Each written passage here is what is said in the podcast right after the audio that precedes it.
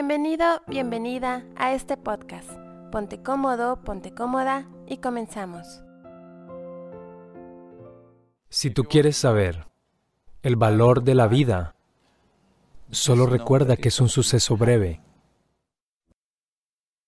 La gente piensa que la espiritualidad significa que debes dejar a tu familia. Al dejar a alguien, no se volverán espiritual. Puede que no seas completamente consciente de ello, pero de muchas maneras tus mecanismos de defensa y técnicas de supervivencia están tratando de cambiar lentamente tu apego a tus ideologías, filosofías, gustos, disgustos y emociones, que luego se convierten en cosas que te rodean. Esta es la acumulación real, el mayor apego, tu personalidad. Y esto es lo que necesitas desechar, no a la esposa, a los hijos, el saldo bancario o cualquier otra cosa. Cuando eres joven, buscas la libertad física. Cuando tienes 35 o 40 años, empiezas a decir, oh, eso fue una tontería. Las emociones y lo que compartimos entre nosotros es importante. A medida que envejeces, verás que estas emociones se enredan demasiado y eso no te gustará. Querrás cambiar tu apego a Dios. Debes entender que tu sentido más profundo de apego no es el dinero, la casa, la esposa o el hijo. Tu sentido más profundo de apego es tu propio pensamiento y emoción. Puedes sentir que tu pareja, trabajo e hijo son muy queridos para ti, pero ve, cuando tu pareja, su hijo o las situaciones que lo rodean realmente vayan en contra de la forma en que piensas y sientes, los dejarás a todos. No abandonarás tu forma de pensar y sentir pero dejarás a la otra persona porque ha dejado de encajar en tu vida. Está en tu mundo solo porque se ha comprometido a estar de acuerdo con lo que piensas y sientes. Solo estás usando a alguien como medio o como víctima. Es porque estás profundamente apegado a tu cuerpo que te apegas a alguien. Si no estás apegado a tu propio cuerpo, puedes estar profundamente involucrado, pero desapegado. Por lo tanto, no tienes que trabajar en tus apegos con las personas que te rodean. Realmente necesitas trabajar con tu apego a tu propio cuerpo. Si te liberas de esto, estás libre de todo. Yagi Basudev, a menudo conocido como Sadhguru, es un yogi, místico indio y fundador de la Fundación Isha. Hijo de un oftalmólogo que trabajaba con los ferrocarriles de la India, se mudaba con frecuencia debido a la naturaleza del trabajo de su padre. Fue gracias a este estilo de vida nómada que se enamoró de los viajes, la aventura y también desarrolló la curiosidad por explorar lo desconocido. Y con los años descubrió su pasión por las motos y viajó a varios puntos del país en ella. Después de graduarse de la universidad, se convirtió en un exitoso hombre de negocios. Su vida cambió drásticamente la tarde del 23 de septiembre de 1982, cuando tuvo una experiencia espiritual que lo obligó a revaluar su vida y sus prioridades. Estaba sentado en una roca cuando tuvo una experiencia espiritual muy intensa que duró aproximadamente cuatro horas y media. A las pocas semanas de este suceso, le pidió a un amigo que se hiciera cargo de su negocio y se embarcó en un extenso viaje para conocer su experiencia mística. Después de un periodo de aproximadamente un año, se dio cuenta de que debía enseñar yoga y difundir el conocimiento de la ciencia yógica. En 1992 fundó la Fundación Isha, una organización espiritual sin fines de lucro que ofrece programas de yoga bajo el nombre Isha Yoga.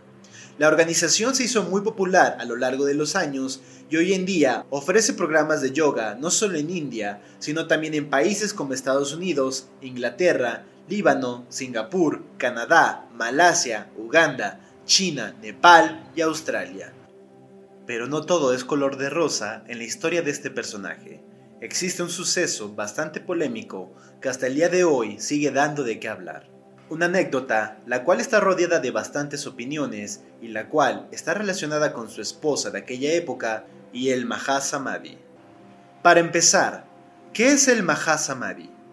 El Mahasamadhi o la gran fusión tiene lugar cuando un Siddha deja el cuerpo mortal y se funde en Brahman, la conciencia omnipresente. Por este proceso, un Siddha, aquel que ha dominado la atracción de los sentidos, ha aquietado a la mente y se ha vuelto uno con el Ser Supremo. Se libera por completo del ciclo de nacimiento y muerte. Este momento es de suma importancia ya que marca la culminación y la permanencia de la liberación del SIDA, la transición, la liberación en vida o la liberación ilimitada. Un ser así va de la mortalidad a la inmortalidad. En pocas palabras, es el acto de abandonar consciente e intencionalmente el cuerpo en el momento de la muerte. Se dice que la esposa de Sadhguru, Vijaya Kumari, alcanzó el Mahasamadhi en el año de 1997, una hazaña que requiere la máxima dedicación y determinación en el sadhana de yoga. Debido a la naturaleza y algunos misterios que presentaba este hecho, se presentó un caso contra Sadhguru después de este incidente. Es muy importante tomar en cuenta algunos hechos. Número 1. Hubo cientos de testigos del Mahasamadhi de Vijaya Kumari desde que esto sucedió en un programa realizado en el centro Isha Yoga. Número 2. El caso se presentó solo siete meses después de su muerte. Y número 3. Fue un caso transferido a la policía de la zona. Después de la debida investigación, la policía y los tribunales cerraron el caso por infundado. La Fundación Isha siempre ha sido transparente sobre esta acusación y también ha publicado su respuesta abiertamente. Esto es lo que tienen que decir. El 23 de enero de 1997, Kumari logró el Mahasamadhi, la meta codiciada de muchos buscadores espirituales. Esta es una práctica en la que los yogis consumados con dominio su proceso de vida eligen conscientemente salir de su cuerpo físico en un momento propicio, a la hora señalada que ella había elegido, del que todos sus cercanos estaban conscientes, incluida su propia hija de 7 años. Logró salir sin esfuerzo, a voluntad. Ocho meses después, aquellos que estaban en contra del trabajo de Sadhguru en ese momento utilizaron el Mahasamadhi como una oportunidad para presentar una denuncia policial alegando que se debía sospechar de un acto sucio en su fallecimiento. La principal acusación era que la cremación fue un secreto.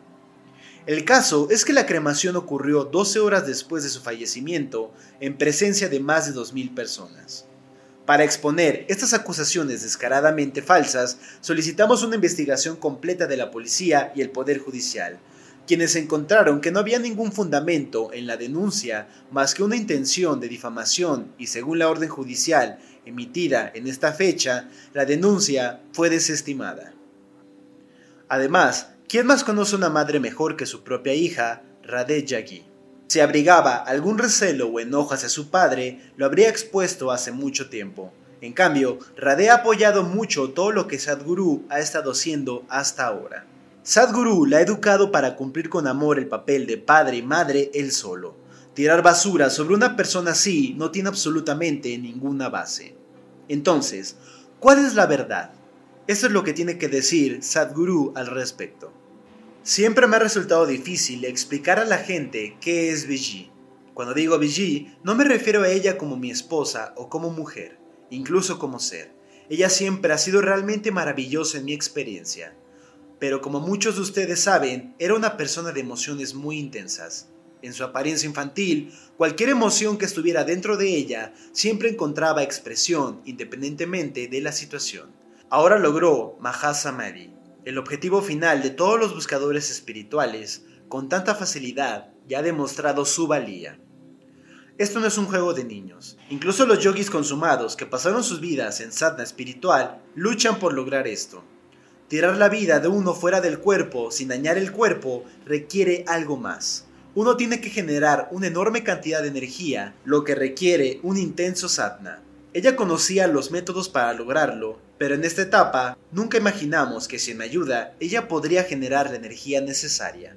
De todos modos, ella habría pisado este camino, pero la rapidez con la que lo logró es demasiado. Ella solo hizo esto posible con su amor, probablemente lo único que sabía. Al final del día es una historia con una verdad la cual probablemente nunca sabremos. Lo importante es aprender, tomar las ideas que más nos sirvan y desechar lo que no va con nosotros.